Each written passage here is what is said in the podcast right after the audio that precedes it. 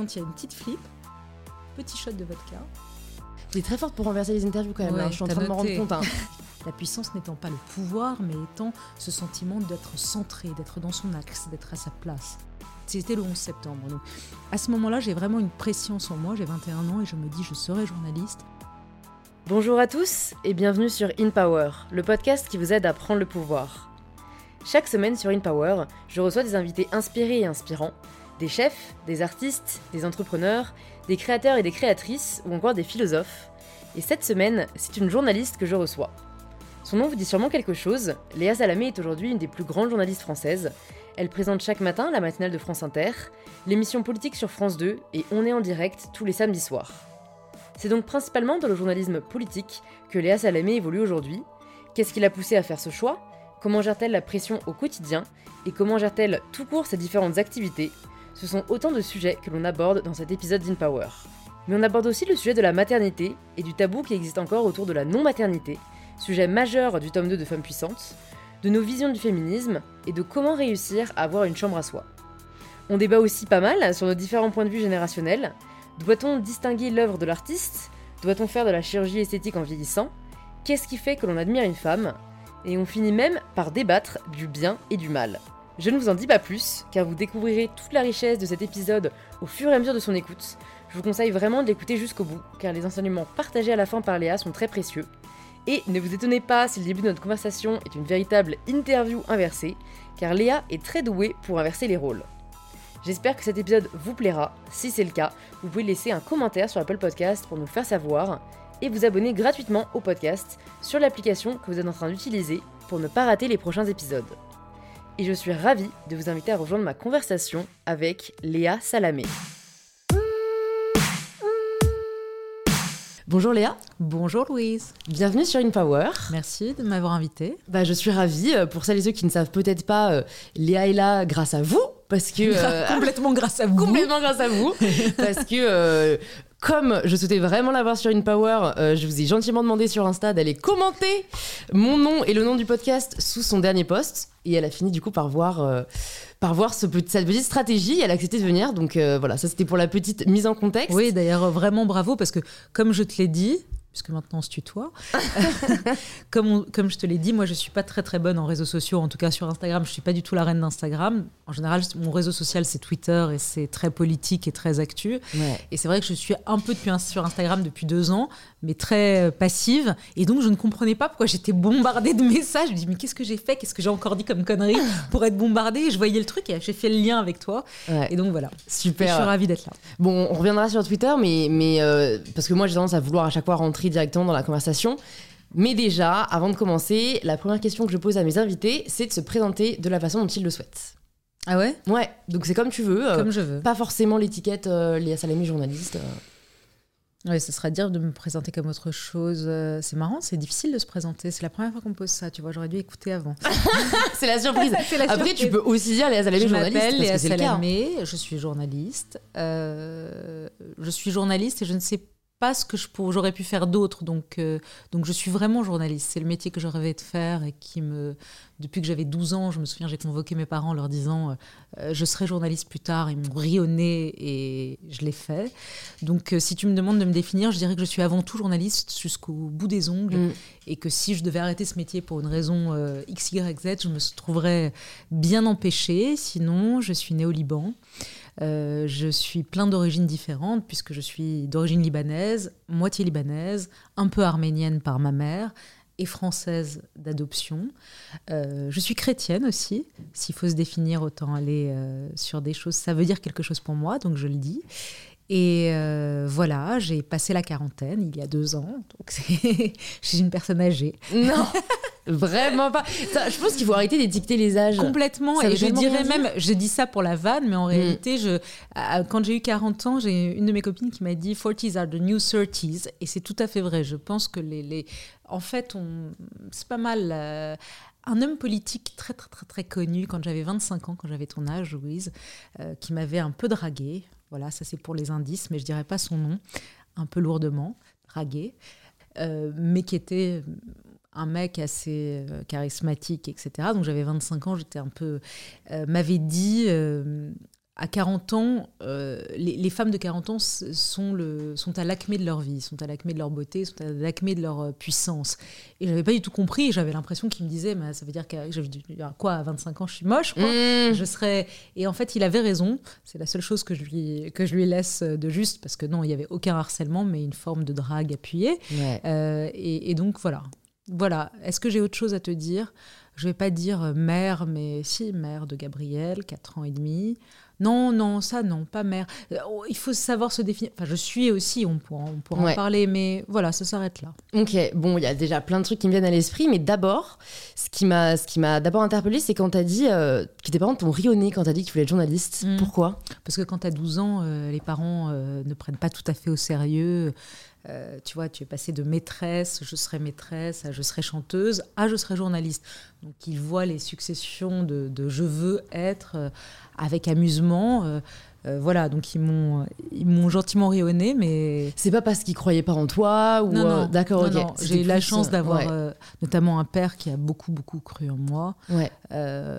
Non, mais bon, ils se sont dit, ce sera une passade, elle, elle fera autre chose. Ouais. Qu'est-ce qui t'a autant intéressé dans le journalisme dès le début? Parce que, en plus, bon, je dis ça, moi aussi, je pense que c'est à peu près à cet âge-là que je voulais devenir journaliste. Tu voulais devenir journaliste Ouais, je voulais devenir journaliste, ouais. T'as convoqué tes parents aussi pour leur dire je vais être journaliste? Je crois pas que je les ai convoqués, mais je me souviens très clairement avoir demandé euh, pour mon anniversaire, je crois que c'était pour mes 10 ans, donc c'était peut-être même avant. Euh, j'étais abonnée à l'époque au Petit Quotidien. Ouais. Et ils faisaient des espèces d'ateliers d'apprentis journalistes. Et pour moi, c'était mon rêve. Mais quand je dis mon rêve, c'est que je suis allée à la journée d'apprenti journaliste, je suis repartie avec mon diplôme. Ça ton cadeau d'anniversaire Ah ouais, ouais, c'était ça mon cadeau d'anniversaire. Ah c'était encore plus acharné que moi. Ouais, et, et, franchement, je suis repartie avec mon diplôme d'apprenti journaliste et tout. Et là, j'ai su que c'était ce que je voulais faire. Et j'ai bon, j'ai créé un, journal à l'école quand j'étais au collège sur les chevaux. Euh, j'étais même pas fan des chevaux, mais une amie était fan des chevaux. Et je lui ai dit, bah, tu sais quoi, faisons un journal, juste parce que je voulais écrire. Donc, euh, Ah oui, donc t'as vraiment la passion. Euh, non, moi, j'étais pas à ce point. ok, bon, bah, c'est dit, j'étais une addict au journalisme. Et on finit sur moi, après on vient à toi. mais moi, j'ai un peu, bon, lâché cette voix parce que j'ai eu les réseaux et qu'en fait j'ai adoré ce côté d'indépendance, mais aussi parce que, je sais pas pourquoi, je faisais une fixette sur la presse écrite. Je voulais vraiment écrire pour le papier. Et en fait, quand je suis arrivée à 16, 17 ans, on m'a dit. Euh, c'est mort. Euh, enfin, en fait, t'as pas d'avenir. Et, ça m'a vachement pesé, quoi. J'avais cette espèce de. Mais t'as été influencée. J'ai été totalement influencée, ouais, mais parce que je le voyais aussi comme une réalité, quoi. En fait, j'étais là. Tu penses que le papier c'est mort aujourd'hui? Ça se porte quand même pas très bien. Non, les, en kiosque, ça se porte pas très bien, mais, euh, mais tu as une deuxième vie numérique, euh, des papiers qui, qui marchent. Regarde le New York Times, par exemple, c'est le journal qui a réussi sa mue. Le Monde essaye de faire la même chose. Euh, oui, en presse écrite, là, le journal papier, mais il y a une vraie mutation de la presse écrite. Moi, je ne pense pas du tout qu'elle est morte. Alors, tu as raison. Et en fait, j'avais déjà constaté qu'il se mettait sur le numérique, mais avec, avec l'âge, j'ai mûri. Mais je savais que t'allais rigoler, mais oh, et je, le suis d'ailleurs toujours. Mais j'ai un côté un peu euh, euh, tout ou rien. Et donc en fait, pour moi à l'époque, c'était vraiment le papier ou rien. C'était vraiment, je voulais pas écrire pour Chateaubriand l'internet. Tu connais cette phrase Je serais Chateaubriand ou rien. Non. C'est Victor Hugo qui disait ça, je crois. Bon, il a. Moi, c'était le papier ou rien, ouais. Et encore là, euh, bah, je, je, suis aussi dans un processus d'écriture de mon livre et, et, toutes les feuilles que tu vois là-bas, c'est mon livre que j'écris à la main, quoi. Je n'arrive vraiment pas à taper sur Internet. Ces feuilles-là, c'est ton livre? Ouais. Tu ne le tapes même pas sur ordinateur Eh ben, je voulais, et en fait, par manque de temps, euh, j'ai un coursier qui vient récupérer à chaque fois les chapitres. Enfin bon, et pas à chaque fois les chapitres, mais la moitié, la moitié, et à la maison d'édition qui le retape. Il sort normalement fin février. Chez qui? Édition Le Duc. Ça appartient à Albin Michel. Très bien. Et ça va s'appeler comment? Est-ce que je peux. Ah, je sais pas si je le révèle déjà. Non, je crois que j'ai laissé la surprise. Mais je te le dirai après si tu veux en off. Normalement, je dis tout. Mais là, comme je suis assez contente de la phrase que j'ai trouvée. Euh, c'est une phrase, ton titre? C'est une phrase. C'est pas un mot Non, c'est pas un mot. Je me suis posé la question et c'est une phrase. En tout et cas, le pitch, c'est quoi? Le pitch, c'est que on a peut-être atteint l'égalité des droits en théorie. Donc ça porte évidemment sur euh, les femmes, euh, mais pas en pratique. Et pour moi, on l'atteindra quand on aura atteint en fait l'égalité de la liberté. Et donc je reviens sur, c'est en trois parties, je reviens d'abord sur l'origine des inégalités parce que je trouve ça hyper important pour comprendre après le pourquoi du comment on n'a pas l'égalité de la liberté aujourd'hui. La deuxième partie, c'est tous les, tous les aspects de nos vies euh, pour lesquels la liberté n'est pas atteinte. Donc l'apparence physique, le travail, l'âge, euh, le couple, euh, la maternité, euh, tous ces, tous ces sujets-là, selon toi, euh, on n'a pas l'égalité avec les hommes. Tout à fait. Et on a même des injonctions qui nous pèsent et qui nous empêchent de nous épanouir. Donc ça, c'est la partie sur l'épanouissement. Et le troisième? Et la dernière partie, c'est sur l'accomplissement. Donc c'est comment en sortir, comment se libérer de ses injonctions, euh, comment gagner confiance en soi, comment prendre le pouvoir de sa vie, qui est un peu le, aussi le thème de ce podcast, qui s'appelle In Power. Hmm. Tu es très forte pour renverser les interviews quand même. Ouais, hein. Je suis en train de me rendre compte. hein. Je suis désolée, la mif là. Je, ça va, on, on va très vite terminer et revenir à toi. Non, non, mais juste je termine sur ton livre, parce que ça m'intéresse, ça m'intéresse honnêtement.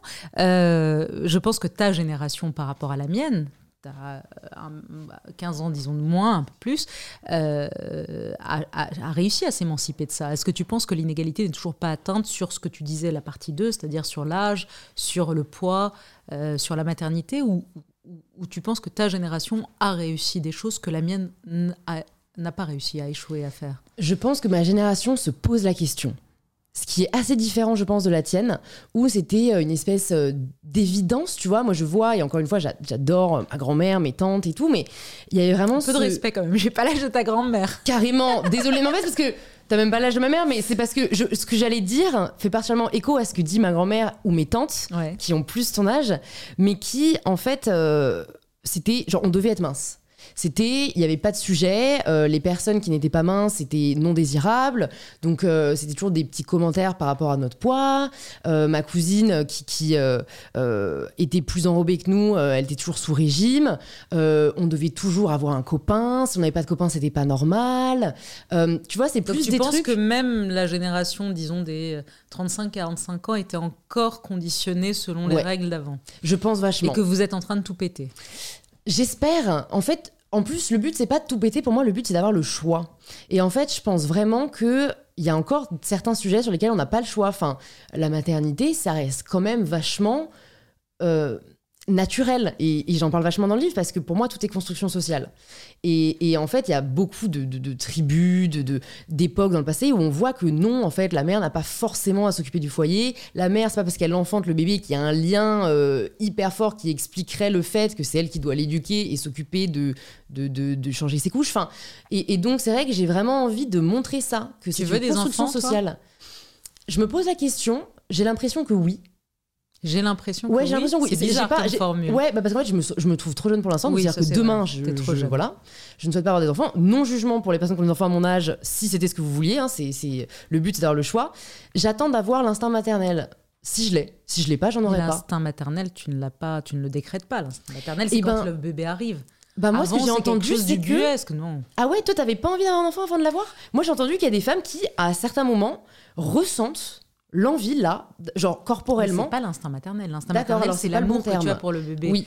Et ça, moi, le désir de maternité, le alors. désir de maternité, c'est autre chose. Ouais. qui est lié souvent, et j'espère pas pour toi, mais à, à l'horloge chronologique, parce que ça, c'est la vraie inégalité entre Ouais. les hommes et les femmes. C'est-à-dire qu'aujourd'hui, euh, même s'il y a maintenant la possibilité de congeler ses ovocytes, et ça, c'est une vraie avancée, hein, euh, je pense que c'est très, très important. Ça, ça, ça va être une différence entre ma génération et la tienne, parce que au fond, c'est quelque chose que j'ai vu euh, très clairement dans ma génération. C'est que, au fond, une carrière, une, quel que soit le, le métier que tu choisis, pour un homme et pour une femme, il se fait entre 30 et 40 ans. En gros, c'est très rare de réussir soudainement euh, à 48 ans euh, si tu n'as pas commencé à prendre l'ascenseur entre 30 et 40 ans. Or, et c'est là où le bas blesse, c'est qu'entre 30 et 40 ans, c'est là aussi où on fait les enfants. Et c'est là où le bas blesse en entreprise encore aujourd'hui, c'est-à-dire, et dans le journalisme également, je veux dire, il y a les choses changent, etc., mais pas assez vite à mon sens. L'inégalité, elle est là, c'est-à-dire que tu vas prendre un congé maternité, euh, tu vas revenir, et soit tu vas être dégradé de ton statut, soit pendant six mois, là où tu aurais pu avoir une promotion, on va donner à un autre ou à une autre plus jeune ou plus âgée d'ailleurs, mais enfin pas à toi. Et, euh, ça reste encore un problème. C'est c'est étonnant parce que récemment j'ai fait l'interview de la défenseur des droits et elle m'a dit, elle est défenseur des droits euh, depuis deux ans, et elle m'a dit qu'il y avait deux choses qui l'avaient marquée, qui l'avaient stupéfaite même. La première, c'est le nombre de personnes harcelées, et notamment le cyberharcèlement chez les jeunes, c'est un truc délirant. Euh, 700 000 personnes qui sont harcelées chez les jeunes, je trouve ça assez fou. Et la deuxième chose, c'est les congés maternité. Elle était stupéfaite, si tu veux, qu'en 2021, il y ait autant de femmes qui portent plainte en disant soit on m'a baissé mon salaire, soit j'ai pas retrouvé mon job après un putain de congé maternité. Je veux dire, Hmm. avec tout ce qu'on a fait comme bataille, le congé maternité, ça devrait être une, une évidence. Eh bien non, ça ne l'est pas.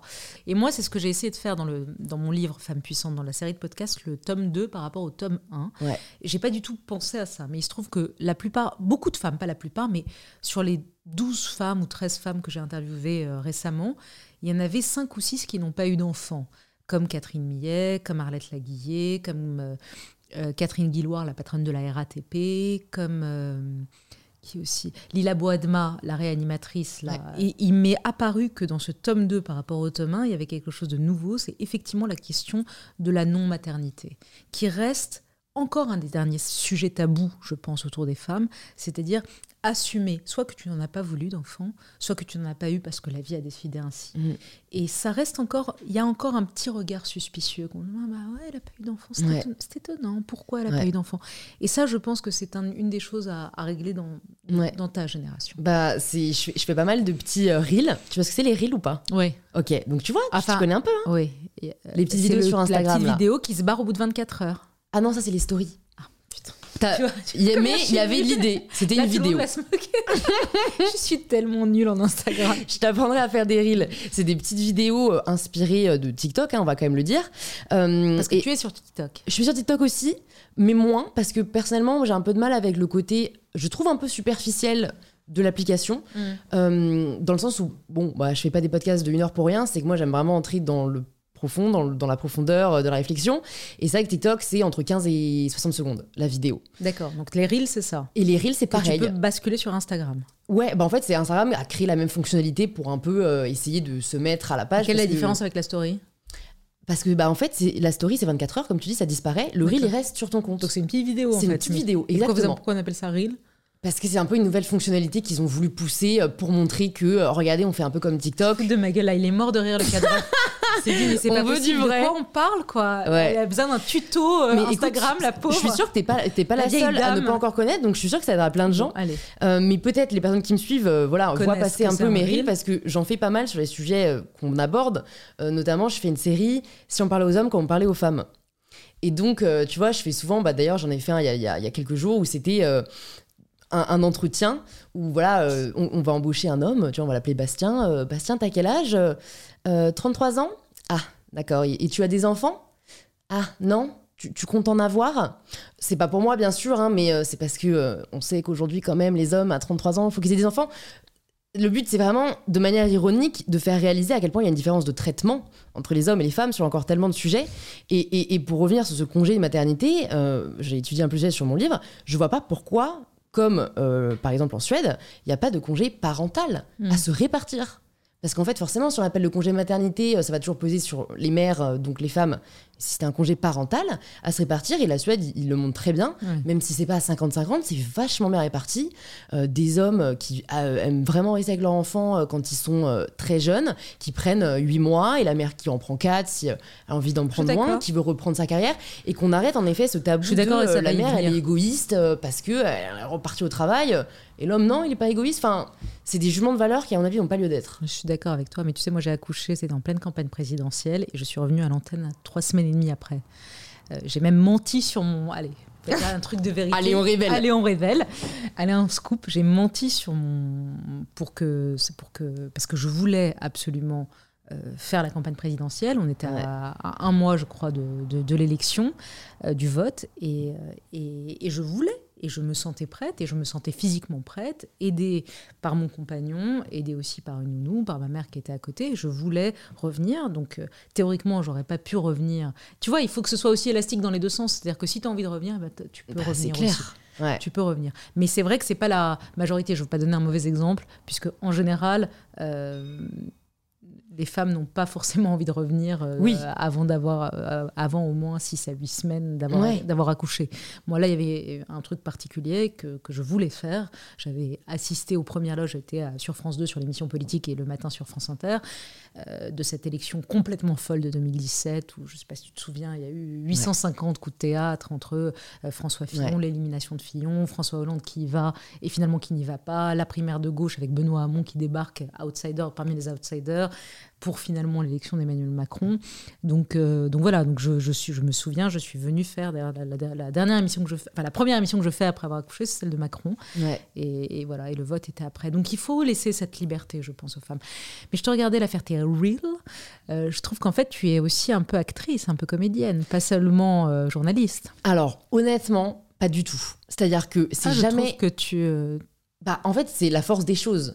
Mais c'est vrai que j'ai jamais été à l'aise. Enfin, tu vois, j'ai jamais fait de théâtre. Ça m'a jamais attiré, alors que ça attire pas mal de monde. C'est étonnant parce que tu euh, devrais. Ah tu, as, tu, as, une voix de radio, tu as une voix puissante. Tu devrais euh, peut-être penser à la comédie également.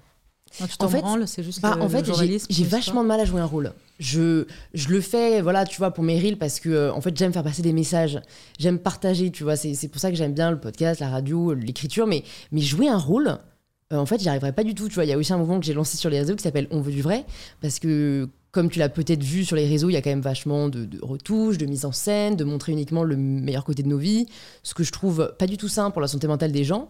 Donc euh, moi, je me montre toujours sans filtre. Euh, enfin, je démaquille le matin, je fais plein de posts qui sont pas du tout parfaits, parce que il y a, ce côté où j'arrive pas vraiment à me, à me, mettre en scène, à jouer un rôle. Donc je pense que la comédie, j'aurais du mal tu veux faire quoi ensuite? Tu veux rester dans le, dans, sur les réseaux ou tu aimerais intégrer une rédaction ou, En fait, faire de la télévision ou faire de la radio ou pas du tout? Je j'aime faire des projets qui me tiennent à cœur. Donc en fait, je m'écoute vachement. Euh, c'est-à-dire que là, je suis très épanouie euh, avec euh, le podcast, avec mes vidéos, avec ma marque de sous-vêtements. donc je me considère entrepreneur en fait aujourd'hui. Que tu as mis, que tu as porté aujourd'hui pour me faire honneur. Voilà, parce que Léa m'a demandé. Donc je ne sais quoi. Enfin, tu vois, je fais aussi pas mal de posts où par exemple, si tu mets pas de soutien-gorge avec ton haut hmm. et qu'on devine la forme de tes tétons, tu sais, il y a ce truc où parfois les femmes elles ont peur. Au pire, au pire, on va tétons en dessous. Enfin, moi, il y a un côté où je suis pour la liberté des femmes. Donc, si jamais les soutiens-gorge, ça les dérange profondément parce que si c'est pas de soutien-gorge, je ne sais quoi, c'est pas une partie de plaisir. C'est des trucs qui te brident, qui te machin. Elle devrait être libre de pas porter de soutien-gorge sans que ça génère. Enfin, tu vois, c'est toujours le débat de, de, la femme, on va le dire. Et t'étais habillée comment? Mais en fait, elle pourrait t'habiller n'importe comment, l'homme n'a pas à l'agresser. Enfin, c'est pas parce que tu arrives demain peut-être en rédaction avec un haut on devine la forme de tes tétons que tu devrais être traité différemment. Je suis d'accord avec toi, mais c'est quand même étonnant que tu dises ça alors que tu t'es apprêté pour me recevoir. Tu as mis un très beau tailleur rouge, de belles boucles d'oreilles, tu as mis un beau rouge à lèvres, tu as les cheveux qui tu, as ondulé. Donc ah non, tu as. C'est naturellement ondulé parce qu'ils sont canons, je trouve. Moi, non, mais les gens vont mais... rire. Je ne suis jamais coiffée. Mais voilà, c'est un détail. D'accord. Alors, tu es naturellement bien coiffée. et euh, et donc, tu, tu, tu, as quand même des, tu as quand même une apparence. Qui, je veux dire, tu m'as pas reçu en pyjama euh, ou avec un vieux t-shirt euh, pour descendre les poubelles. Il y a quand même un truc de, de représentation quand même. Et ben, tu en as conscience. Honnêtement, parfois je reçois les gens en pyjama. En fait, je m'écoute. Alors, c'est, je vais en fait, c'est là aussi où il faut savoir parfois euh, déceler si c'est pour les autres ou pas. Mais moi, j'ai pas l'impression que je me suis habillée forcément, tu vois, pour toi ou quoi que ce soit. Là, tu l'as fait pour toi. Ben, c'est avant tout pour moi. Euh, Alors, je suis contente. Si, en effet, je pense que j'ai dû inconsciemment me dire ah cool, la Salomé, un tailleur. Enfin, je porte des tailleurs tout le temps. Je les ai de toutes les couleurs.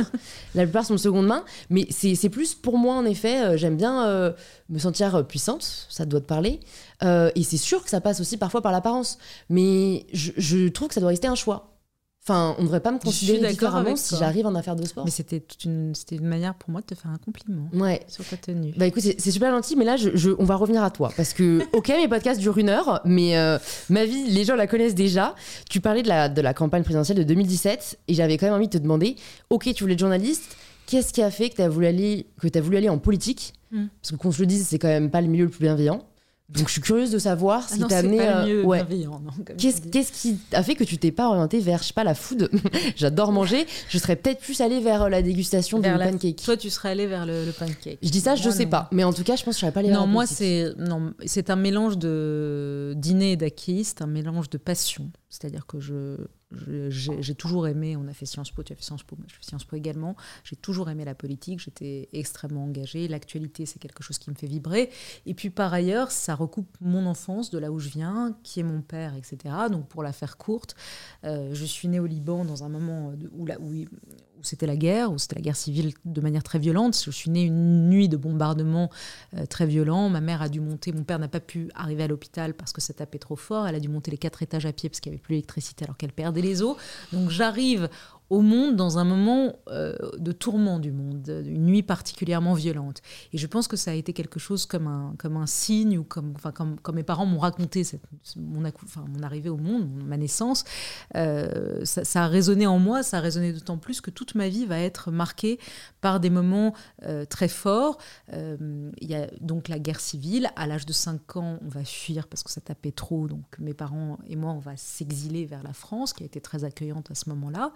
Euh, et puis plus tard, euh, mon père a été un, était un, penseur, un, grand prof de relations internationales. Donc, si tu veux, j'ai toujours baigné dans ça. il était diplomate, il a été ministre au Liban, il a, toujours été euh, proche des tourments du monde. Et je recevais, je voyais, quand j'étais petite, on voyait des gens venir qui étaient. Ça parlait politique tout le temps, en fait, à table. Donc, j'ai vraiment été baignée dans ça. Et puis ensuite, dans ma vie, il se trouve que quand j'étais à Sciences Po, j'ai fait euh, huit mois d'échange avec New York, la New York University. donc, je suis arrivée le 25 août 2001 à New York. Et le 11 septembre 2001, moi, j'étais en dessous des tours parce que j'étais dans une euh, résidence euh, dans, le sud de Manhattan qui se trouvait à quatre blocs du World Trade Center, trois ou quatre blocs du World Trade Center. Et donc, j'entends, euh, je ne vais pas te refaire parce que j'ai déjà raconté le 11 septembre, mais en gros, j'entends ce bruit monumental. J'ai l'impression qu'il y a un accident de camion juste en bas de la maison. Et puis une mama black tambourine sur la porte. You go down now, you go down now. Je dis What's happening? Et elle me dit euh, There's a fire on the, World Trade, Center. Bon, on pensait que c'était un incendie. Donc je descends, je me souviens, il était 9h du mat. Euh, je venais de me réveiller, j'étais arrivée depuis 15 jours à New York. Donc je mets pas de soutif. Pour revenir à tes seins, là je ne mets pas de soutif, ça va compter. Et je prends juste des petites tongs, une petite jupe, un t-shirt.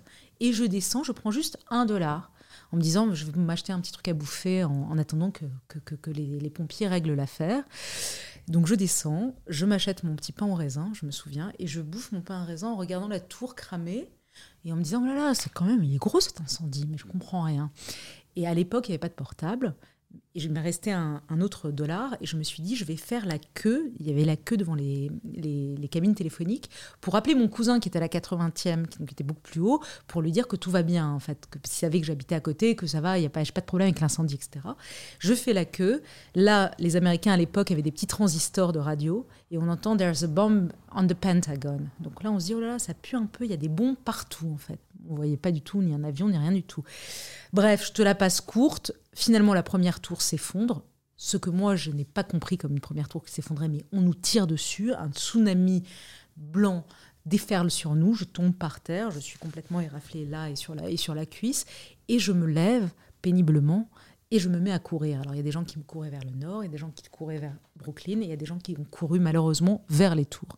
Et eux sont morts. Moi j'ai couru vers le nord, je cours, je cours, et c'est là où cette anecdote des, des, des seins parce que je n'ai pas de soutif et je tiens mes seins pendant 45 minutes, je perds mes tongs, donc je cours pieds nus à la fin, j'en ai une et j'en ai l'autre tongue, je, la perds, et je vais courir, courir, courir, j'arrive au sixième étage de l'immeuble de journalisme de NYU et ma roommate, ma coloc Clémence, qui était française, qui était déjà là-bas parce qu'elle avait cours, me regarde en pleurant, en me disant Tu n'es pas morte, tu n'es pas morte.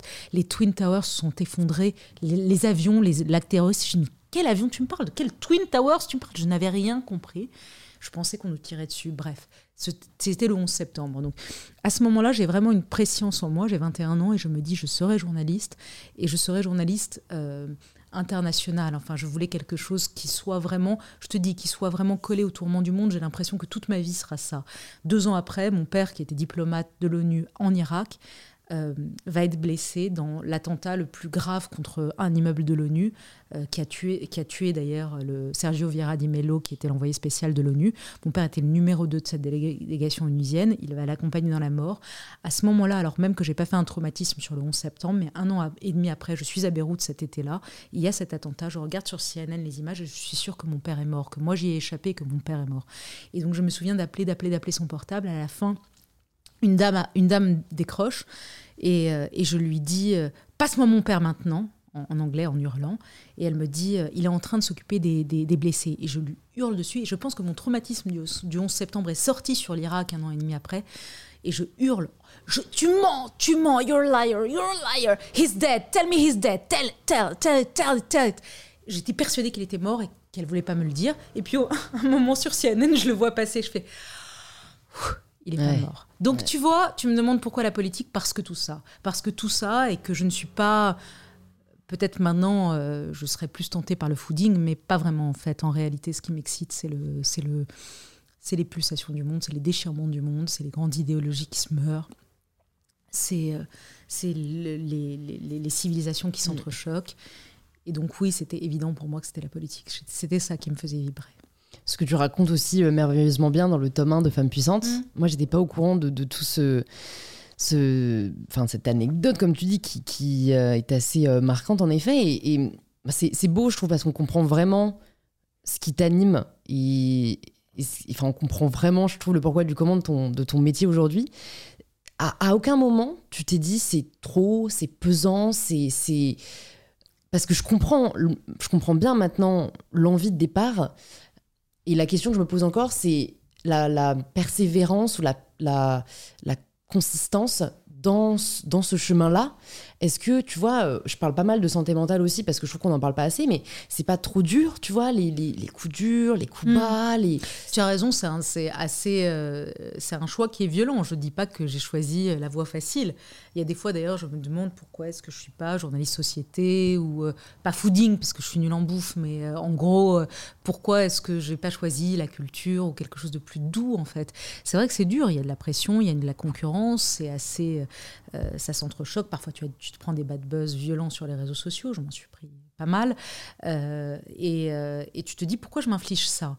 Mais j'ai pas le choix, je pense, tu sais, je pense qu'il y a une phrase de Sartre qui est très importante qui dit euh, trois mots, l'enfance décide, l'enfance décide. Moi, je pense que nous tous, l'enfance a décidé. Donc c'est mon chemin, c'est ainsi. Je ne dis pas que je ferai ça toute ma vie parce qu'il faut avoir sacrément les épaules, et notamment dans cette génération-là des réseaux sociaux, ce que je veux dire, c'est que j'avais cette conversation-là avec Anne Sinclair, que j'aime beaucoup, que j'admirais moi quand j'avais ton âge. Et, Anne Sinclair me dit, je n'aurais pas pu faire cette sur ou je n'aurais pas pu être Anne Sinclair euh, en journaliste politique euh, de nos jours, parce que c'est trop violent. Les réseaux sociaux, c'est trop violent. Nous, quand ils n'étaient pas contents de nous, les gens, ils envoyaient des lettres et on recevait les lettres et on les ouvrait. Mais là, c'est vrai que le fait que tu sortes d'une émission et que tu vois qu'il y a 23 000 tweets, euh, parce que c'est le cas parfois dans les grosses émissions politiques ou chez Ruquier, etc., putain, tu te prends le truc... alors maintenant, j'ai appris, un, à ne plus regarder. Je ne tape plus jamais mon nom. Ça, c'est un truc de débutant que tu fais au début. Quand je suis arrivée chez Ruquier il y a 7 ans, sur On n'est pas couché, je tapais mon nom. Je voyais, tu vois, le, truc du samedi soir. À l'époque, l'émission c'était faisait le là euh, en France. Ça donnait le là. On discutait de, à la machine à café de l'émission du samedi soir, On n'est pas couché, etc. Et moi, j'arrivais en sniper, déjà, pour te dire la qualité. Euh, et putain, je voyais le truc le dimanche monter, monter, monter, monter. Je me suis putain, je m'effondrais en larmes. J'ai appelé une fois Laurent Ruquier qui m'a dit écoute, Léa, les trucs, c'est faut attendre 48 heures. Serrer le cul, serrer les dents pendant 48 heures. Et si c'est juste de l'effluve, au bout de 48 heures, c'est passé, personne ne s'en rappelle. En revanche, parfois, rarement, ça dépasse les 48 heures et là, tu as un problème. Il faut gérer euh, un problème de com et soit. Ça, ça m'est arrivé une fois. C'est l'affaire Carlos Ghosn. Euh, mais, euh, mais voilà, donc oui, pour revenir à ta question, parfois je me demande pour, pourquoi je m'inflige ça, tu vois? Surtout maintenant où je pourrais choisir, je n'imagine pas le nombre de propositions que j'ai eues pour faire des trucs plus light, quoi. Hein, euh, et, euh, et, je, non, je m'accroche pour l'instant parce que j'aime ça, parce que ça me mm. fait vibrer. Et puis parce qu'il y a aussi une obligation citoyenne, notamment là, par exemple, sur cette présidentielle-là, mais c'était déjà le cas la précédente. Euh, la France, elle est en train de se fracturer et je vais dire vraiment, il se passe quelque chose quand même de. Je ne sais pas si c'est les thèmes de tes, podcasts, mais il y a quand même quelque chose de, grave qui se passe en France. On est en train de se déliter. Il y a une vraie question de savoir qu'est-ce que c'est être français, où on va.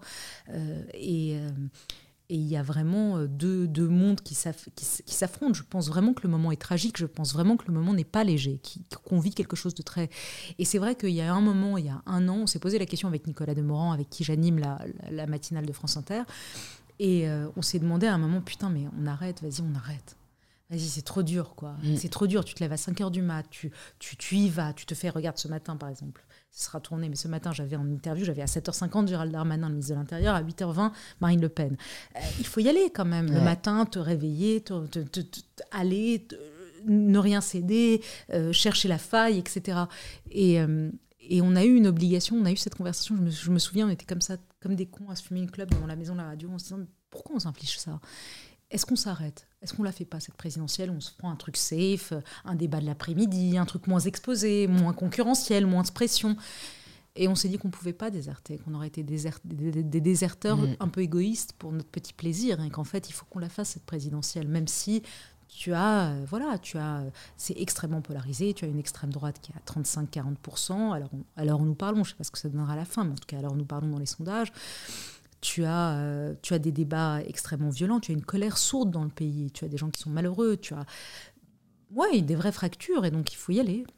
Et tu te sens pas impuissante parfois de ne pas pouvoir, toi, agir là-dessus? Ou, est-ce que justement, tu as le sentiment qu'en en parlant, ce qui, ce qui pour moi est clairement le cas, mais euh, que tu éveilles des consciences Parce que tu vois, à force d'entendre euh, euh, des avis, bah, notamment des, extrêmes, tu vois, et, je sais pas, est-ce que, est que tu te poses la question parfois, mais qu'est-ce qu'on peut faire pour essayer de, de Alors, c'est pas mon renouer... rôle. Attention, mon rôle n'est pas. Je suis journaliste, je suis pas femme politique. Et t'as pas cette envie parfois? Non, mon job, c'est de faire éclore la. C'est de.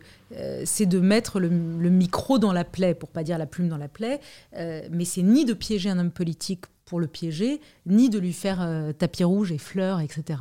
Mon job, c'est de, de lui faire dire sa vérité. Or, aujourd'hui, les hommes politiques et les femmes politiques sont bardés de, conseillers en communication qui filtrent, qui leur imposent d'être lisses, d'avoir des éléments de langage complètement soporifiques. Donc, les interviews politiques deviennent de plus en plus chiantes parce qu'ils sont là à répéter leurs éléments de langage qu'ils ont appris le matin, qu'ils ont reçus parfois.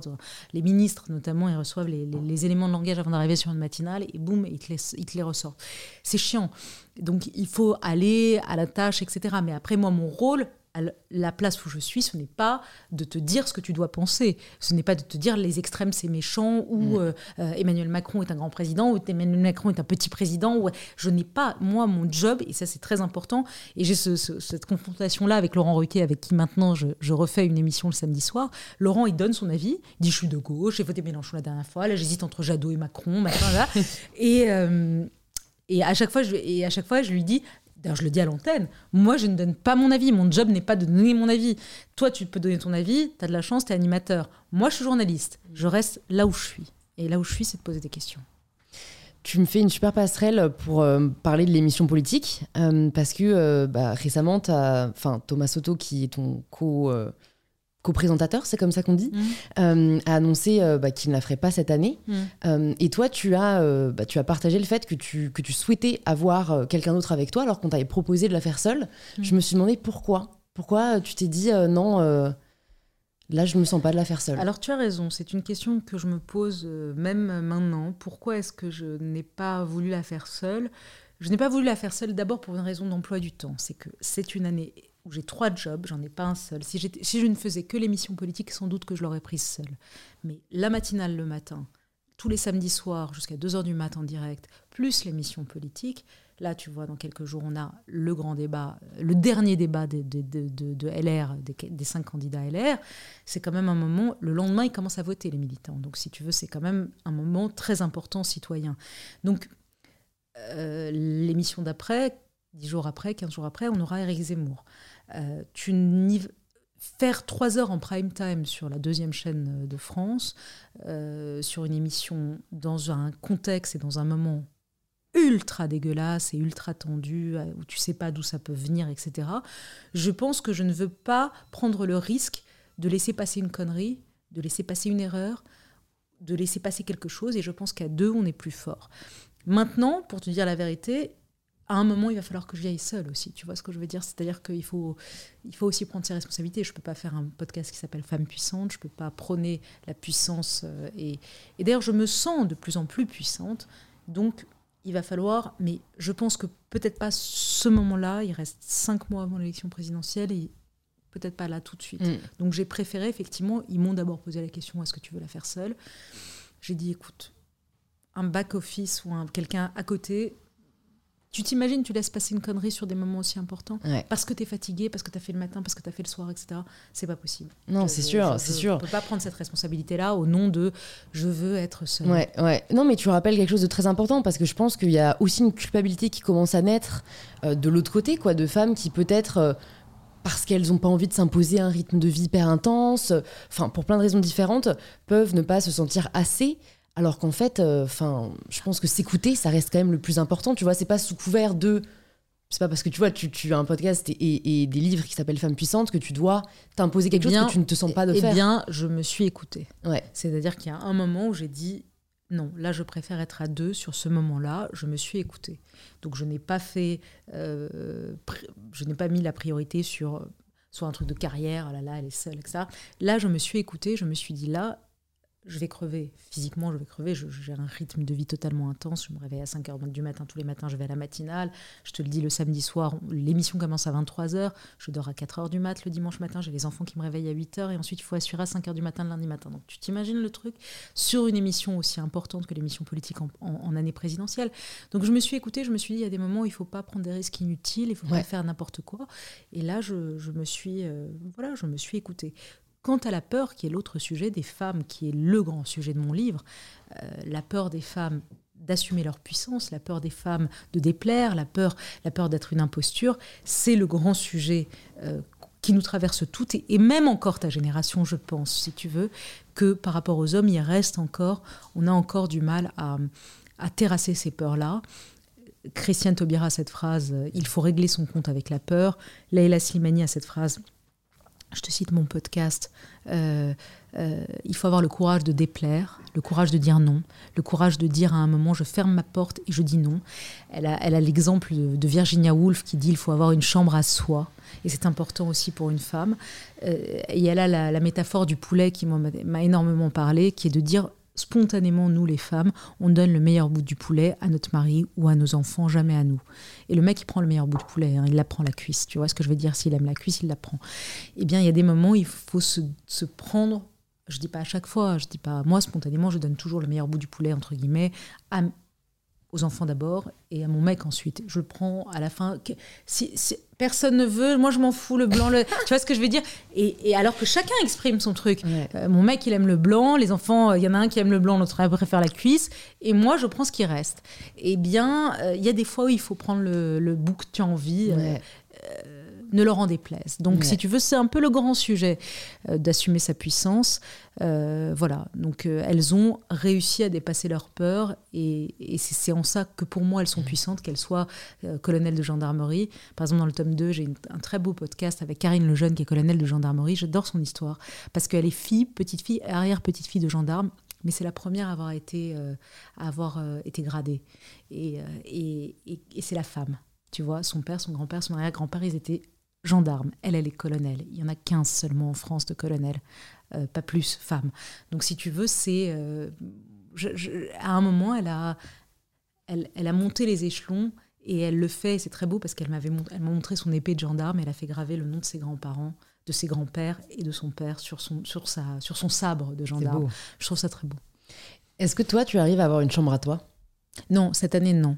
Mais euh, ce sera mon... Tu vois, ce sera mon objectif. Je veux terminer cette année sans prendre trop de coups, en ayant assuré, parce qu'il faut assurer, parce que tu vois, je te dis, moi, je, n'ai pas le pouvoir de changer ça, mais quand tu es écouté par 4 millions d'auditeurs tous les matins, quand tu fais des émissions politiques qui font 2 millions, 3 millions, parfois 4 millions de téléspectateurs, tu as une obligation, parce que tu, effectivement, tu fais passer un message. Donc il ne faut pas se planter, vraiment. Il y a une pression de, de ne pas se rater, de ne pas dire n'importe quoi, de ne pas laisser passer dire n'importe quoi, et d'essayer. Mais une fois cette année passée, il est certain que mon objectif va être euh, la chambre à moi. Mm.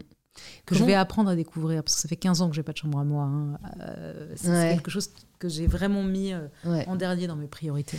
J'allais te poser une question, mais alors je vais revenir sur une autre que je me posais, qui était euh, bah, justement de parler un peu de, de, ton rythme de vie. De, je pense qu'une journée type ne sera peut-être pas assez représentative, mais une semaine type de Léa Salamé, ça ressemble à quoi? Euh, bah, ça ressemble à le réveil. À, le réveil sonne à 5h du matin. Je vais à la matinale à la radio. On fait la matinale de France Inter de 7h à 9h. Ensuite, on débriefe la matinale. Ensuite, j'ai souvent des réunions pour préparer l'émission politique euh, ou l'émission du samedi soir. Euh, je travaille pour préparer mes interviews du lendemain. Ensuite, de la matinale, ça c'est en début d'après-midi, avec Nicolas Demorand, on s'appelle et on fixe le truc. Ensuite, je vais à 4h30 chercher mon fils à l'école. on retrouve son frère euh, qui vient, qui, habite un peu plus loin. Là, il y a une heure pour eux. Ensuite, ils sortent, ils vont au parc ou ils font quelque chose. Là, je, je me remets à bosser pendant deux heures. Ensuite, je prépare le dîner. En fait, le soir, c'est moi, le matin, c'est mon mec. Euh, je prépare souvent le dîner ou je vais chez le traiteur, hein, souvent. Je ne nous mentons pas. Ne nous mentons pas.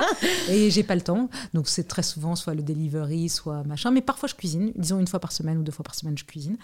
Mal, hein, mais j'essaye de faire trois trucs que je sais à peu près faire. Et puis, euh, voilà, on dîne. Les douches, c'est moi. Euh, les histoires, c'est la chose que j'attends le plus, les histoires. Euh, je les couche vers 8h30, 9h. Ensuite, on essaye de se prendre deux clopes avec mon mec, avec parfois une un petit verre de vin, juste histoire de se parler. Et puis dodo, pas trop tard, vers 11h pour euh, réassurer le lendemain matin. Et voilà, ça c'est la semaine. Euh, dans ma vie euh, habituelle, avant cette année-là qui est particulière, j'avais quand même 3-4 déjeuners. Le vendredi, avant que je, sois, je fasse le samedi soir avec Ruquier, c'était ma journée copine où je voyais mes copines. Et j'essayais de sortir, d'avoir un ou deux dîners par semaine, parce qu'il faut vraiment, c'est un rythme de, footballeur, hein, c'est assez monacal. Bon, cette année, j'ai fait une petite crise le week-end dernier en disant Putain, mais on est sorti. On est sorti que deux fois en deux mois, mais c'est pas possible, on est des vieux j'ai fait une petite crise à mon mec, mais voilà, on va se rattraper. Il faut, faut que cette présidentielle passe. Ouais, c'est très dur, je trouve, de, de trouver l'équilibre entre ce dont on a vraiment envie, euh, les obligations sociales qu'on parfois qu'on confond avec nos envies et un certain équilibre. Alors pour être plus clair, parce que bon, je pense que voilà, tu as un métier passion, euh, donc euh, c'est, tu vis ce rythme de vie parce que tu en as envie, parce que ça te porte, parce que ça te nourrit.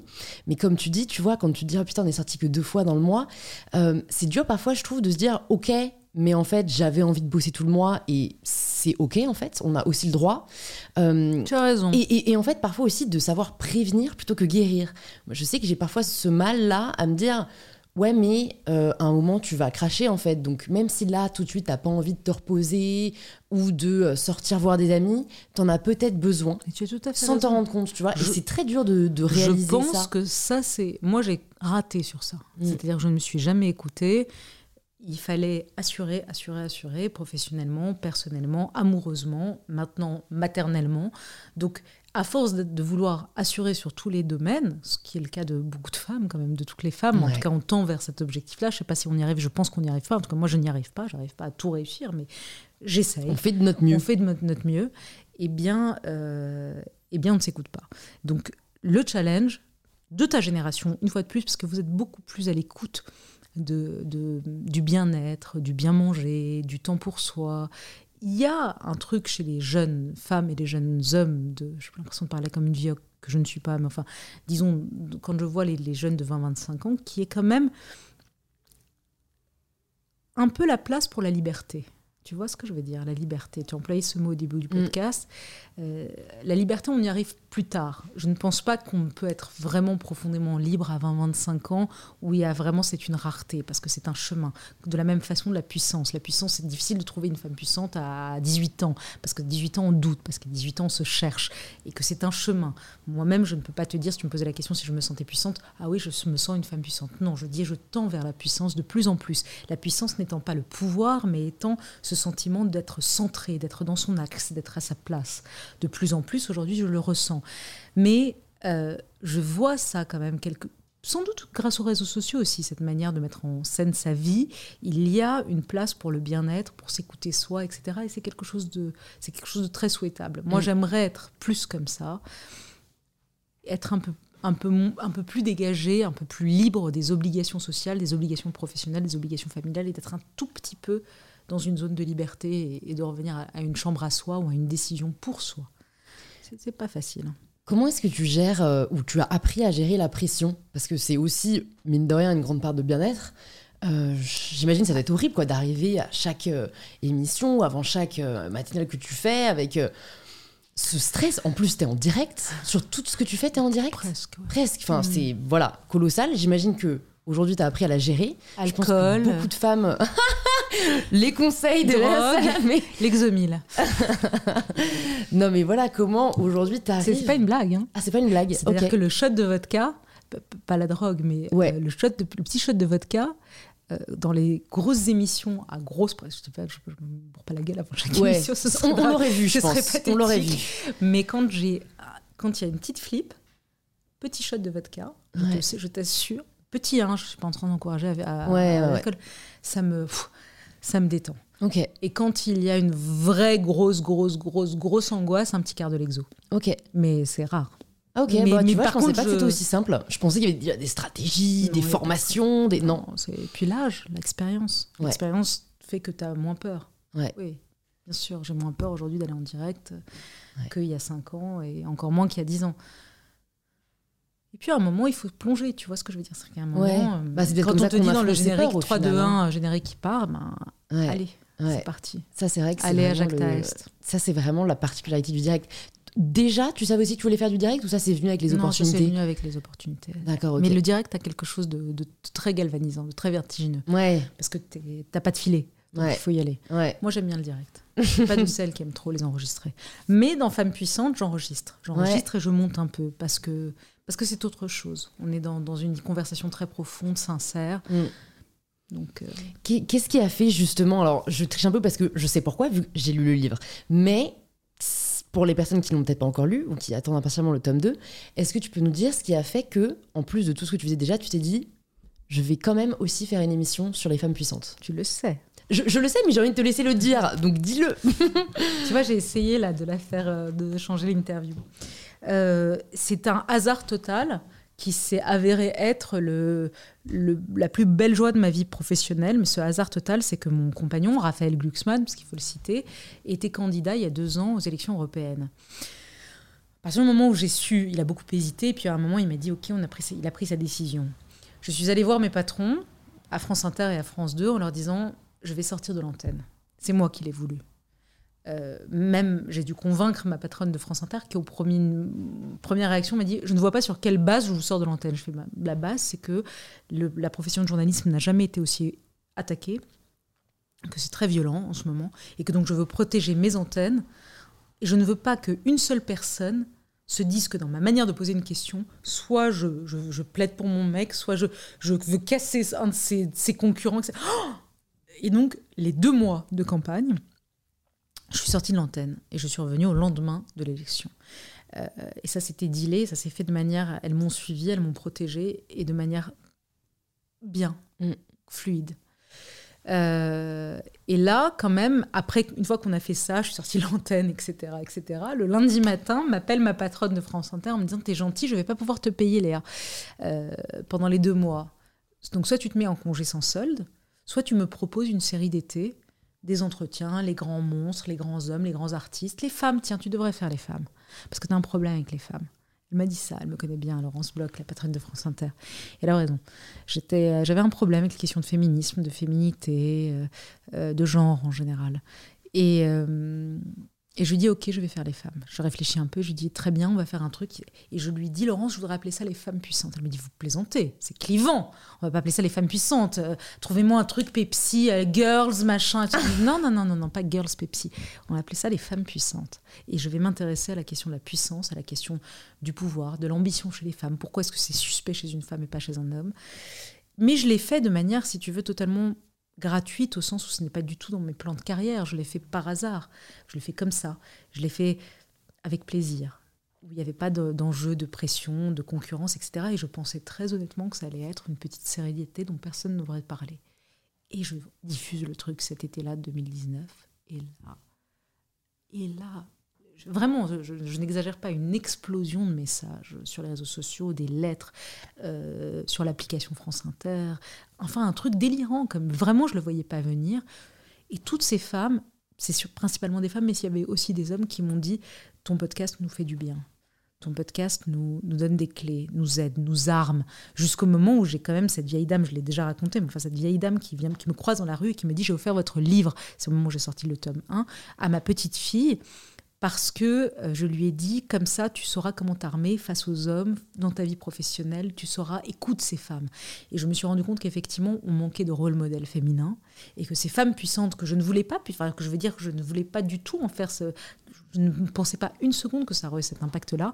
Yann Barthès, la dernière fois sur le quotidien, s'est foutu de ma gueule. Il m'a dit Ouais, tu dis ça comme euh, les nanas qui gagnent le, Cé- le- le César, euh, l'actrice qui gagne le César. Il dit Ah, je croyais vraiment pas, etc. Mais vraiment, je croyais vraiment pas. Et donc, ça a eu euh, cet effet-là. Et effectivement, il y a eu des millions d'écoutes et, 100 000 bouquins vendus euh, du premier. Mm. Et je pense que vraiment, parce que ça, ça leur a fait du bien, comme ça m'a fait du bien, moi, ça a cassé mes préjugés. Je pensais des choses. Tu m'aurais posé la question est-ce que tu es féministe il y a trois ans? J'aurais tortillé du cul en disant hum, je sais pas, le féminisme, est-ce que c'est pas une notion de dépasser Est-ce qu'on n'a pas gagné la bataille, etc. Et là, si tu me poses la question, évidemment, oui, je suis féministe, bien sûr.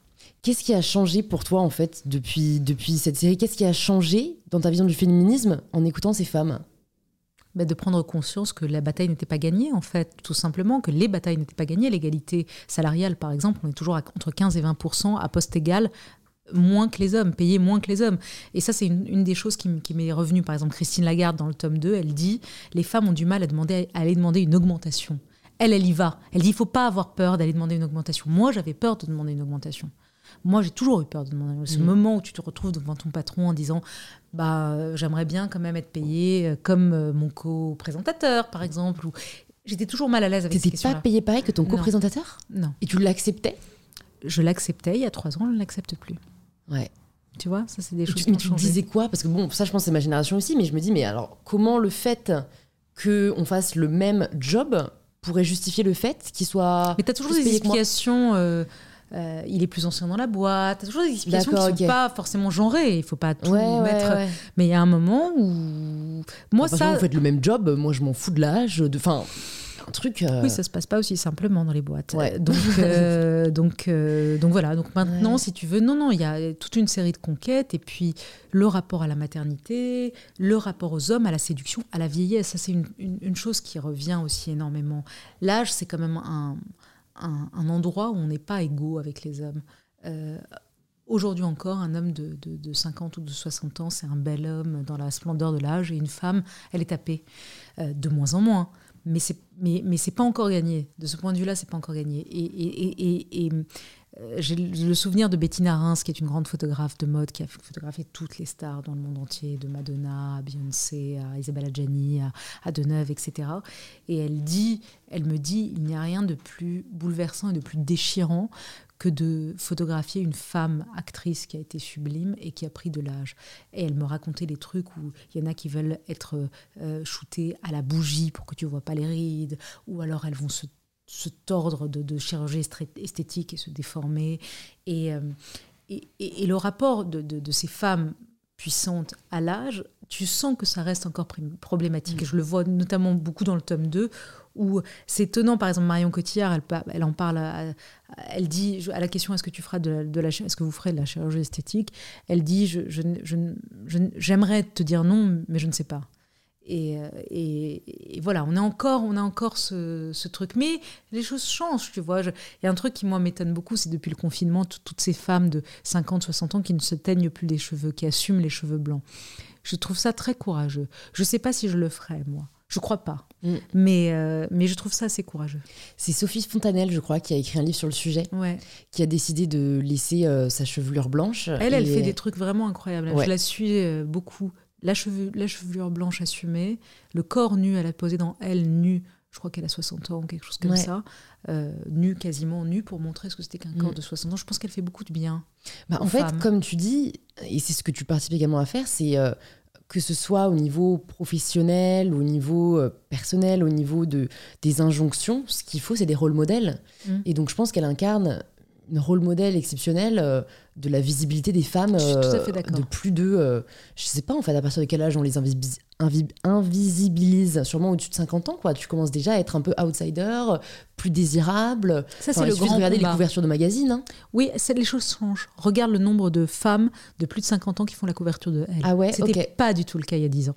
Moi je pense que les choses sont en train de changer que c'est une des révolutions. C'est pas ta génération mais c'est plus la mienne de mais de plus en plus, regarde Jennifer Lopez comme elle est bonne, entre guillemets, comme elle est belle, comme elle est sexy, elle a 55 ans ou 53 ans ou je sais pas quoi. Après, là, moi, je suis obligée de, de le dire. Euh, en fait, ce qui me dérange justement dans ça, c'est le côté, regarde comme elle est bien préservée, à 55 ans, 60 ans. En fait, je, je me bats vraiment pour que, ben ouais, mais imagine si Gilo, en fait, elle avait 10 kilos de plus, et, et, ben, soit, tu vois, ça change pas sa valeur, c'est Gilo, enfin, elle chante incroyablement bien, euh, Elle a choisi, elle a choisi de pas avoir 10 kilos de plus. C'est, je pense pas que c'est une injonction, tu sais. Je pense Ah, que pour le coup, ah, c'est, une fa- injonction, hein. je pense qu'elle s'aime comme ça. Oui, mais je pense pas qu'elle s'aime comme ça? Parce qu'on lui montre que des femmes comme ça dans les magazines et parce que c'est l'image qu'on lui vend comme étant euh, la désirabilité, tu vois. Moi, il y a un côté qui me dérange et j'en parle beaucoup sur les réseaux, le côté, euh, ben ouais, ok, t'as as, 55 ans, on sait que ton métabolisme c'est plus le même, tu dois en chier trois fois plus pour avoir ce corps, c'est-à-dire te restreindre plus, pas forcément te faire plaisir sur la bouffe alors que la bouffe c'est quand même la vie, euh, te tuer peut-être au sport une heure par jour, alors si t'aimes, c'est génial, hein, je dis pas le contraire, mais, est-ce que pas est-ce que non t'as le temps à 55 ans quand t'es... euh, pourquoi pas? mais Tu vois, c'est aussi, tu vois ce que je veux dire. c'est l'équilibre Moi, je pense que si tu prends l'exemple de J Lo, je pense qu'elle est, euh, elle est, elle est tout à fait maîtresse d'elle-même. Si tu veux, je crois pas du tout que c'est les injonctions. Elle est, elle est star, Mm. c'est une immense star, et elle veut le rester.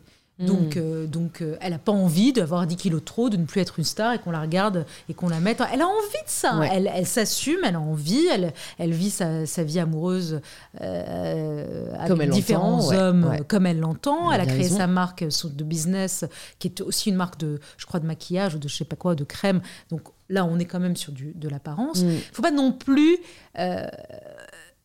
faire semblant que ça compte pas. Que si Jello, elle a, cin- elle a 10 kilos de trop ou 15 kilos de trop, elle sera euh, on top comme elle l'est aujourd'hui. Non, elle le sera pas. Mais c'est ça que je trouve dommage, moi. Bah je trouve que là, il y a une mais- révolution à mener aussi. De dire quoi Il faut Bah, en fait, de dire, euh, enfin, tu vois, les, les- les- les magazines People qui vont aller scruter à la plage euh, si euh, telle personne a pris du bide. Justement, Gilo, Ça, à chaque fois, elle est là- montrée en mode Gilo euh, 55 and, and, and, je sais pas, genre on fleek. Et, et à côté, tu vois, par contre, je sais pas si c'est le cas, parce que je crois que c'est pas plus le cas de Madonna, mais c'est la personne qui vient à l'esprit. Par contre, regardez, Madonna, elle a pris 5 kilos. En fait, moi, je me bats vachement contre ça. mais Parce que, d'accord. t'imagines pour la santé mentale Oui, mais là, En tu fait, vas sur la caricature. Effectivement, Mais c'est les comme ça que ça se passe, euh, sont, euh, vont Ouais. chercher euh, ta, ta cellulite, ton machin. Autant le dire que j'ai été shootée trois mois après ma, ma, mon grossesse, accouchement euh, à la plage. Putain, j'ai eu les boules, tu vois. Je me dis, Mm. putain, ah. Mais t'imagines en fait, tu as, eu un enfant, c'est normal que ton corps change Mmh. et on va le pointer du doigt en fait. Moi je, je- je suis pour une société où on va plus aller fliquer le corps Ah, et notamment des femmes. Bon, parfois les hommes là, aussi ont pas- leur lot, mais, mais pourquoi en on parle fait pas de la même chose. Là, tu, on parle. Ça, je te suis. Sur le reste, sur le Jello, moi, j'aime bien me dire, putain, à 55 ans, quelle gonzesse. Et pardon de te dire, ça passe aussi par son apparence et par son sexe à pile. Et oui, si elle avait 10 kilos de trop, je suis pas sûre que moi, qui ai Mhm. 42 ans, je me dirais, oh là là, quelle gonzesse. Je dis, ah, bon, bah voilà. Ok. trop, trop- bon. Mais moi ce que je veux dire, c'est Elle est que- encore belle, mais, mais là, je te dis, elle, ce qui est, ce qui est quand même intéressant, c'est qu'elle est sexy, quoi. C'est que c'est pas de la beauté. Il y a beaucoup de femmes de 55 ans qui sont encore belles. Elle est putain de sexy. Et ça, je trouve que. Parce qu'elle le veut, hein, pas parce qu'elle Ouais, veut se ouais, ouais. soumettre aux dictates, etc. Il y a aussi une forme de liberté. Moi, je, moi, moi c'est un exemple pour moi. Mais je pense que, parce que tu dis que c'est pas la même chose, moi je pense que c'est quand même intrinsèquement lié, parce que s'il n'y avait pas ces magazines People, je suis pas sûre qu'elle s'imposerait une telle euh, rigueur, euh, alors qui peut-être l'épanouit, mais qui je pense est aussi euh, frustrante. Et je pense que ça joue énormément, tu vois. Et, Pardon, moi j'admire plutôt Meryl Streep, moi, tu vois. Euh, Meryl Oh, Streep, on s'en fout de son corps, en fait, tu vois. Moi Bah aussi, j'admire Meryl parce que- Streep. parce qu'elle n'a pas Tout fait- le monde admire Meryl Streep. Bah oui, mais parce qu'elle n'a pas fait reposer son succès. En fait, on l'aime Meryl Streep parce qu'elle joue bien, parce qu'elle est naturelle, parce qu'elle est elle-même. Et je suis pas pour faire une hiérarchie, hein, j'admire énormément Gillo aussi, mais juste, Moi, je suis contente qu'il y ait des modèles qui montrent que euh, ben, ce n'est pas parce que t'es bonne qu'on va t'admirer. Qu'il y a plus que ça, tu Mais vois. Elle est plus que ça, Jello. Tu peux pas dire que c'est juste qu'elle est Bah bonne. non, mais bah justement, mais j'ai l'impression que c'était ce que tu disais, que tu l'admires parce Hmm. que Non, euh, non, elle a du sexe qu'elle est- Je me fais l'avocat du diable. Hein. Ouais, Mais veux qu'elle danse comme elle danse à 55 ans, Ça, comme elle clair. chante, comme, elle, comme elle est businesswoman, comme elle gagne son propre fric, comme elle élève ses gosses, comme elle a sa vie amoureuse. C'est un tout, J-Lo. Évidemment que j'admire Meryl Streep. Je te dirais même spontanément, je suis plus portée vers Meryl Streep que vers J-Lo dans mes goûts euh, personnels. C'est une immense actrice. Elle assume ses rides, elle assume tout. Mais tu tu as différentes sortes. C'est ça que je trouve intéressant au fond, c'est qu'on a aujourd'hui, ce qu'on n'avait pas peut-être il y a 20 ans, 30 ans ou 40 ans, des rôles modèles très différents avec Angela Merkel, Ouais. tu vois? Angela Merkel. Aujourd'hui, le sex appeal d'Angela Merkel, c'est son intelligence, c'est sa puissance. Tu vois ce que je veux dire? Euh, C'est Laura Adler qui me dit ça dans Femme puissante, qui me dit euh, le- le- la, beauté de l'intelligence, tu vois, chez, chez- une femme comme Angela Merkel. On a plein, on a le choix. Mais euh, moi, je vais pas jeter la pierre à J-Lo parce qu'elle est sexy ou à Beyoncé parce qu'elle a 45 ans. On gère la pierre, il faut pas jeter la pierre, en fait, tout simplement. Mm. c'est sûr, mais voilà, moi je sais que c'est un combat que je mène parce que je trouve qu'il y a une différence de traitement là aussi entre les hommes et les femmes de par leur apparence physique. Je ne vois pas pourquoi ça devrait peser plus lourd sur les femmes. Et c'est clairement le cas aujourd'hui. I agree, sauf quand elle a le choix. Et J-Lo a le choix. Ouais. Donc je ne pense pas qu'elle est soumise à ça ou que Mm. si tu si tu l'interviewais, je crois pas qu'elle te dirait ah oui oui je fais ça pour. euh, Ouais, mais alors parfois je trouve qu'on n'en a pas conscience. Je dis ça parce que ça, ça m'est arrivé, tu vois. Moi j'étais vraiment euh, dans l'extrême, à faire mon sport tout le temps, à manger hyper sain. Et, et- et- et au fond, c'était pas sain, tu vois. Ce côté, euh, c'était une pression que je m'imposais énormément. je suis d'accord. Et je vis vachement mieux depuis que euh, j'ai du chocolat à table et que je vais pas me prendre la tête Mais parce que j'ai mangé attends, du moi, chocolat, tu vois. moi, si tu vois mes photos depuis 15 ans, j'ai toujours eu 2 ou 3 kilos en plus que j'ai toujours assumé. Moi, je n'ai pas. Je Et moi, pas je dirais même que d'angoisse t'avais pas de kilos en plus. T'étais étais juste toi. Oui, mais je- tu vois, j'ai eu des remarques, euh, mais j'ai, toujours assumé ça. Je veux dire, moi, Ouais. je. Bah, de- tant mieux, tu je- vois. Je, me fous même de ma gueule devant mon mec, mon petit gras du bidou. euh, tu vois, c'est. Ouais. Et j'assume. bah c'est rafraîchissant. Mais je, voilà, j'assume parfaitement. moi. Je pourrais continuer très longtemps. Malheureusement, le, le temps passe, donc je vais te poser euh, des petites questions de la fin. Déjà, j'ai envie de te demander, déjà, si tu avais une ressource à nous conseiller, que ce soit un livre, un podcast, un film qui t'a touché, qui t'a marqué, que tu as envie de recommander aux personnes qui nous écoutent, Hmm. qu'est-ce que ce serait? Tu as le droit d'en citer plusieurs. Alors, je vous citerai, alors pardon, c'est un peu triste, mais c'est le dernier film que j'ai vu qui s'appelle euh, De son vivant d'Emmanuel Berco, avec Benoît Magimel qui est magistral dans le film, qui raconte euh, l'histoire d'un prof de théâtre de 39 ans qui apprend qu'il a un cancer du pancréas et qu'il a plus qu'un an à vivre. Et moi qui, suis quelqu'un qui a très peur de la mort, qui est mal à l'aise face à la mort, qui, qui a beaucoup de choses à gérer euh, sur la question de la mort pour mille raisons. Euh, par exemple, j'ai des ricanements nerveux dans les enterrements, ça m'est arrivé. Enfin, je veux dire, vraiment, j'ai un problème avec ça. Je voulais pas le voir, le film, mais il fallait que je le voie parce que je recevais Emmanuel Berco et Cécile de France euh, euh, chez Ruquier. Et ce film m'a bouleversée. Deux heures et quart sur apprendre à dire au revoir, arranger la chambre de sa vie, ce qu'on doit dire, ce comment on fait la paix avant de mourir. C'est- existentiellement un film très très fort qui m'a bouleversée. Euh, maintenant, si on dézoome, comme ça, je dirais euh, Histoire de ma vie de Casanova, sa biographie. J'avais lu ça et j'avais adoré. Euh, Les frères Karamazov de Dostoïevski est un livre qui m'a formé, qui m'a sur le bien, le mal. euh, le personnage d'Alyosha est, remarquable. C'est- un, un livre qui m'a qui m'a beaucoup touchée. Euh, J'ai découvert récemment Ben Mazué, que j'avais jamais entendu, qui est un chanteur euh, français que je trouve génial, que j'écoute en boucle ces derniers temps, que Woodkid, que j'ai décou- que j'ai pas découvert, mais que j'écoute le dernier album de manière euh, frénétique. Tu vois, c'est le genre de truc où je me dis à chaque fois, putain, il faut que je le note pour pas l'oublier quand on me posera la question. Et je- et j'oublie. Non, mais c'est déjà pas mal, c'est beaucoup de recommandations. Parfois, je demande aussi quel est le livre que t'offres le plus, parce que parfois, ça nous fait réaliser que, ah oui, c'est vrai, euh, ce livre-là est, est puissant, mais, mais je pense qu'on a déjà des bonnes recommandations. Donc, je vais te poser mon avant-dernière question. Si tu pouvais écouter, entendre plutôt quelqu'un au micro d'InPower, qui est-ce que ce serait? Catherine Deneuve. Tu l'as reçu, toi? Elle, elle, veut, elle, elle, elle- elle me fait la tête. Parce que j'ai posé des questions à Roman Polanski, qui est son grand ami, et, Hmm. et elle a pas. Si j'ai envie de la recevoir, du coup, moi. Mais elle- moi, je, la trouve admirable dans sa liberté de ton, dans sa Non, mais c'est vrai qu'il faut que j'apprenne, et c'est parce que je suis pas journaliste, en fait, à... Si t'es journaliste, J'ai j'ai pas l'objectivité d'une journaliste, tu vois. tu dois Et- apprendre à quoi? À ne pas Eh ben, juger. euh, En fait, voilà, c'est vrai qu'en fait, les gens sont intéressants, même si euh, il y a des choses que je ne tolère pas chez eux, mais enfin que je ne tolère pas. C'est vrai que mes valeurs sont tellement euh, fortes. moi, distinguer l'œuvre de l'artiste, non.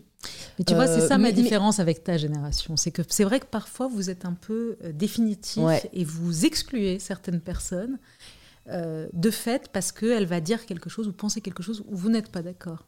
Et c'est quelque chose qui, moi, Mm. euh, je peux être en désaccord avec Deneuve d'ailleurs. Polanski, euh, je lui ai posé les questions qui Ouais. fâchaient. Donc je n'ai pas peur de les poser. Ouais. Mais en revanche, je ne juge pas et surtout, je n'excommunie pas les gens parce qu'ils pensent un petit peu différemment de moi. Dans ta Ouais. génération, il y a un truc de ça, de cet ordre-là. C'est de dire, ah putain, elle a dit ça, fini, terminé celle-là, terminé celui-là, etc.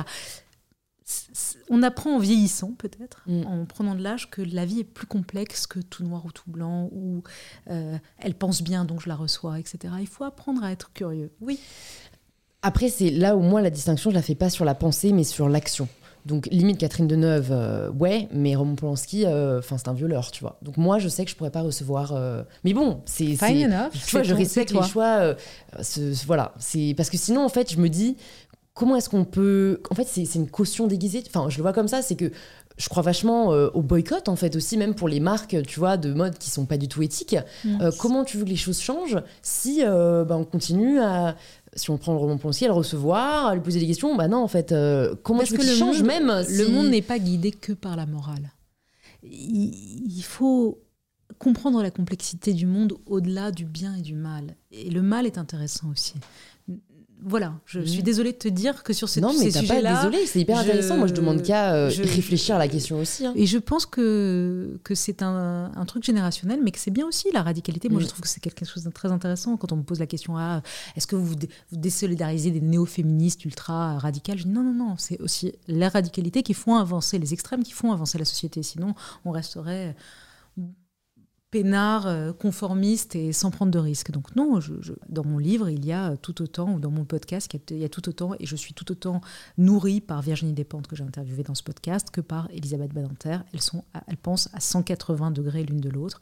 Eh bien, je pense que tu peux prendre des choses de l'une comme de l'autre. Et je suis contre les, excommunications euh, Ouais, l- ouais. qui me rendent malade. De Mm. cette nouvelle génération, on est obligé de, de... Pas de cette nouvelle génération, de cette époque où tu es obligé de choisir ton camp, de rejeter les autres, etc.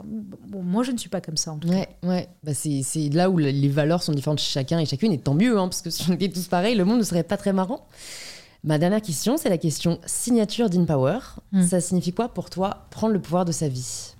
Accepter qui on est. Accepter qui on est et commencer à s'aimer. Et c'est difficile. Merci beaucoup, Léa Salamé, pour cette magnifique réponse, ce magnifique échange. Je suis vraiment très, très ravie, j'allais dire très honorée et ravie de t'avoir reçu sur InPower. Pour les personnes qui nous écoutent et qui, on ne sait pas pourquoi, ne te connaissent pas, où est-ce que tu veux qu'on les redirige Euh, Ou est-ce que tu veux qu'on qu'on apprenne plus sur toi, sur euh, ce que tu fais? Où je les redirige? Ouais. Ah bah, Le matin sur France Inter de 7h à 9h, euh, le samedi soir avec Laurent Ruquier. Et puis surtout, je dirais, si tu veux les rediriger, dirige-les vers euh, ce podcast, Femmes puissantes, et le livre, les Ouais. deux livres maintenant, parce que le deuxième tome est sorti, qui sont sans doute des petites autobiographies déguisées. C'est-à-dire que je parle, elles parlent, ces femmes-là se confient à moi avec une sincérité folle. Mais il y a aussi, je dis beaucoup de moi-même dans ce, Ouais. dans ce podcast-là. Disponible dans toutes les librairies autour de chez vous. Voilà. Merci, Merci. beaucoup, Léa Salamé. Merci beaucoup, Louise. Si vous entendez ce message, c'est que vous avez écouté l'épisode jusqu'au bout, et pour cela je vous dis un grand merci. C'est peut-être que l'épisode vous a plu, inspiré ou touché, et si c'est le cas, ça nous fait toujours très plaisir de voir vos stories en train d'écouter le podcast. Vous pouvez nous taguer arrobase Léa Salamé off et mybetterself pour que l'on puisse le voir et interagir avec vous. C'est aussi en le conseillant autour de vous et en laissant 5 étoiles sur Apple Podcast que vous permettez au podcast de grandir. Et n'hésitez pas à y laisser quelques lignes nous disant ce que vous avez apprécié dans cet épisode, mais aussi ce que l'on pourrait améliorer. Si vous souhaitez écouter d'autres épisodes inspirants, plus de 180 épisodes sont déjà disponibles sur InPower. Vous pouvez les trouver directement sur l'application que vous êtes en train d'utiliser. Je vous dis donc à très vite pour un tout nouvel épisode d'InPower.